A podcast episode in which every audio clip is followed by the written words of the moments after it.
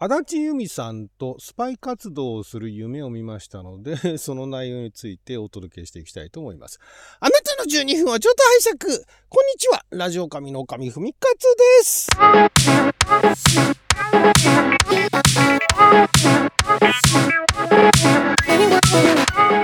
日は2024年2月1日木曜日6曜は全部先負けでございました。ちょっと昨日バタバタしてるんですね。なかなかあの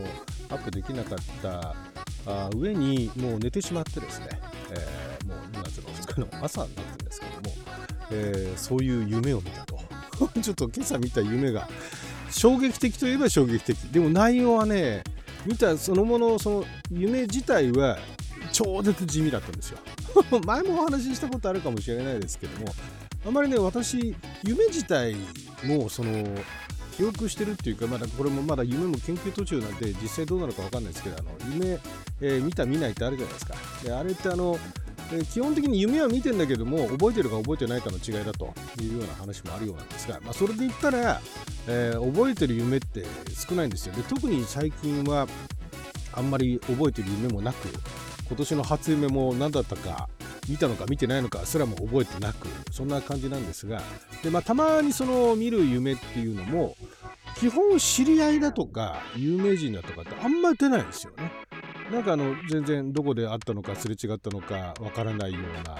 人たちが出てきて、まあ、いろんなことがあるいろんなドラマがあると、まあ、たまにあのドラマチックなものもあればなんか普通に淡々とした日常を送るようなものもありそういう日常を送るようなものそういう夢だったりするとはっと起きた時に夢か現実かちょっとわからなくなるっていう時もたまにあるんですけれども、まあ、でも数自体は夢を見る夢を覚えてる数自体も少なければ、えー、さらにはその有名人知り合いが出るタイプパターンも少ないと。で今回だからその足立由美さんがまず登場したのが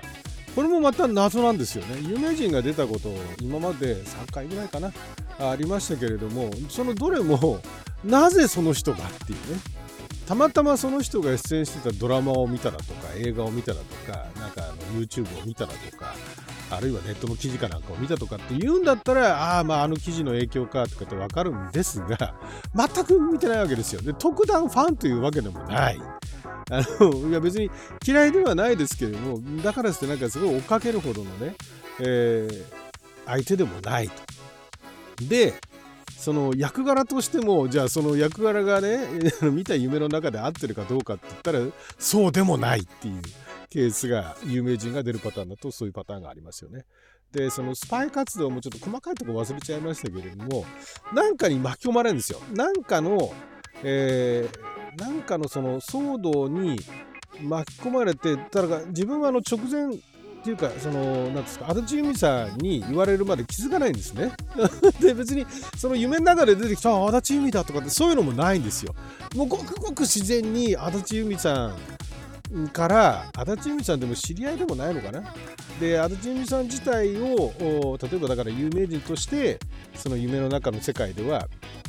あの知ってるというわけではなくだから謎の人ですよね。よくあるじゃないですか。そこはねあのアクション映画だとかスパイ映画っぽいですけどだからその全然知らない人からいきなりそのとんでもないこと言われて逃げるみたいなね。そのそのとんでもないことを言う人が足立さんだ。まあでもすごい冷静な感じでそこら辺は足立さんが出演されていたドラマを私もそこまで見てるわけではないんで何、えー、とも言えないんですけれどもまあでもあの子供の頃子役の頃の足立さんではなく、まあ、最近の足立さんかなというような感じで。でそこで、えー、結局その知らないままそういったものに巻き込まれていることを知らないままあ民間人として過ごすのかと。でもまあそのそんなことしたら命を狙われるっていうところまであったかちょっと覚えてないんですがまああの普通ではいられないと。でどうするってで私はあの2つ返事でその何ていうんですか言うことに従うと。だからまあ結果スパイ活動すると。スパイなのかうーんスパイなのかなんだかもちょっとよくわかんない。まあでもスパイ映画っぽいような雰囲気ではあるんですよ。だからスパイ映画の地味なあのところを全部つないでったみたいなそんな感じですよ。派手なアクションシーンというかないですからね。だからそのアクションシーンが最近のねスパイ映画なんか特にそうですけど派手なアクションシーンがもう次から次へとあってでもうそのずっとそのままだと疲れちゃうからってんで箸休めでなんかあのおとなしいシーンあるじゃないですか。そのおとなしいのところだけ編集してつなげましたみたいなそんな感じですけども。で、えー、と家になんかね荷物を取りに行こうとするんだけれどもその家にですねそれもね、えっと、久々な久々っていうかあの知り合いが出てくるんですがそれはねあの今の職場の人ではなく、えー、舞台関係の人ですよね。舞台関係のしかもあの役者とかではなくてスタッフさんですよね。なんかそこもねなんでこの人たち出てくるんだろうって後になって思うんですけども。そのスタッフさんたちが、えー、私の家を、えー、探りに来ようとしたんですね。でえっ、と住所でここら辺までだっていうことは分かるっていうところでフラフラしてるっていうのを目にしてで自分はそこからなんかあの謎の隠しエレベーターみたいなところに乗ってで自分の部屋に戻ってなんか必要な荷物を取っていくみたいな。いうようなことをやるんですけどもそのだからそのシチュエーションもいちいちなんかシュールで謎でその建物もなんか不思議な構造で建物もあのエレベーターもなんかね普通のなんかチーンと表から入るエレベーターじゃなくてなんか奥まったところにあの来ているなんか知る人ぞ知るエレベーターみたいなね。そんな知る人ぞ知るエレベーターっていうのが住んでるところにあっていいのかって思うんですけども、まあ、そのエレベーターに乗って、えー、隠れて彼らのと目を合わせないとか彼らのえー、視線をかいくぐるというかね気づかれないように裏から行くみたいな。そこら辺もちょっとだからスパイ映画っぽいところではあるんですただスパイ映画だったらそんなね堂々とあの目に触れないところに隠れてとはいえ堂々とエレベーターに乗っていくなんてことはしないと思うんですけどね、えー、なんですけどもあのなんかその隠れながらも、えー、階段とかねあとは壁よじ登ってなんていうことはできないから普通にエレベーター乗ってくっていうね。でエレベーター乗って家に行って何回収したかな。でその家でもなんかその足立さんと会話するんですよね。でじゃあなんかそのね、えー、密室で男女2人きりでなんかいい雰囲気になるかというと別にそうでもなくいわゆるスパイ映画とかでもあるじゃないですか。ね、なんかすごい追われてなんか落ち着いて2人きりになってみたいなねあの、まあ、昔のスパイ映画なんか特にそういうのありましたけどもそういうのも全くなくもう普通に淡々と会話してってでじゃ次どうするとかってそういうのもなく だからだからねもうさっき言ったように本当にあのスパイ映画の箸休めの部分をつないで編集しましたみたいなねそんなような感じの地味な地味なんだけれども内容自体はとんでもない内容じゃないですか。足立由美さんとスパイ活動するっていうところだけでもとんでもないじゃないですか。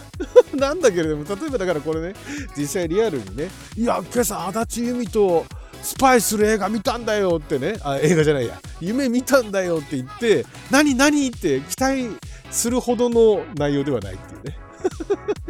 いざ話し始めたはいいもののみたいな。なんかすごいなんかねもう多少なんか盛らないと話にならないなっていうぐらい地味な流れなんですがそんな夢を見ました。だから見た本人としてはなんだこれっていうね。これは何だろう？何を暗示してるんだろうあの初夢とかの時期も過ぎてるし初夢ってね、あの、すごいあの、拡大解釈すると1月見た夢は初夢だっていう人もいるぐらいなんですが、もうそれも過ぎてしまってると。これ初夢見たら大変でしたよね。これ何の意味があるの今年どんな1年になるんだろうっていうね。なんかモヤモヤした1年としかね、イメージできないですよね。初夢だから、初夢のね、その見た内容によってね、今年の運気を占うっていうのは、まあまあ、占うのは自由に占っていただければいいと思うんですけども、まあ、あの、私がねそういうどんな夢を見るかなってとんでもない夢しかとんでもなく地味で展開が読めない夢しか見ないですからね最近ね一富士二鷹三なすびとかないですからね。全くそのナスの煮浸しすら出てこないっていうね。そういう、えー、夢しか見ないというね。だからしかもだからあのさっきも言ったようにえー、知り合いが出てくる有名人が出てくる夢っていうのがほとんどないだけにたまにこういうのがあったりすると自分の中ではなんだこれにはなるんですよ。ただ他人に話すほどのものではないんですね。他人に話す話しておお盛り上がるってなんか一ネタねなんかの雑談として一ネタね滑らんなみたいな話にはならない。っていうものをこういうラジオトークのねラジオカメの方ではアップしていこうかなと。話す話すまでもないっていうね。リアルで話すまでもないっていうような話を話すっていうね。だからこれあのこのトークを聞いてる人もふーんでっていうね。じゃあ何っていう感じになると思うんですけども。こんなん見ましたよっていうね。皆さんもそういう地味な映画映画じゃないや。地味な夢とか見たことありませんかっていうそんな投げかけしたとってね。あ見たことある見たことある。私すごい地味な夢見たみたいなね。いうの言われても盛り上がらないですよね。あ地味なものってやっぱり盛り上がらないんですよね。別に盛り上げなきゃいけないってことじゃないですけども盛り上がらないものっていうのはあるんだなと。いうのを改めて実感しましたね。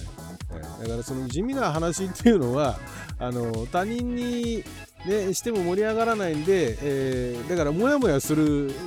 と思いますよ。地味な夢とかって。今回もそうですけども。だからどっかで消化しなきゃいけない どっかで消化しないとこのこのモヤモヤを誰かに伝えたいってね。足立由美とスパイする夢見たんだけども特に展開派手じゃないんだよみたいなね。いろいろ聞かれたねあの 言わされた言わされたじゃない聞か聞かされた方もはあっていう返答しかできないんだけれどもうだからそういうはあっていうね思いにさせたくないでまあでもこれ聞いた人はみんなはあってなってるわけですけどもね。ということでそんな地味な地味な夢を見たという、えー、久しぶり久々になんかあの有名人をキャスティングしときながら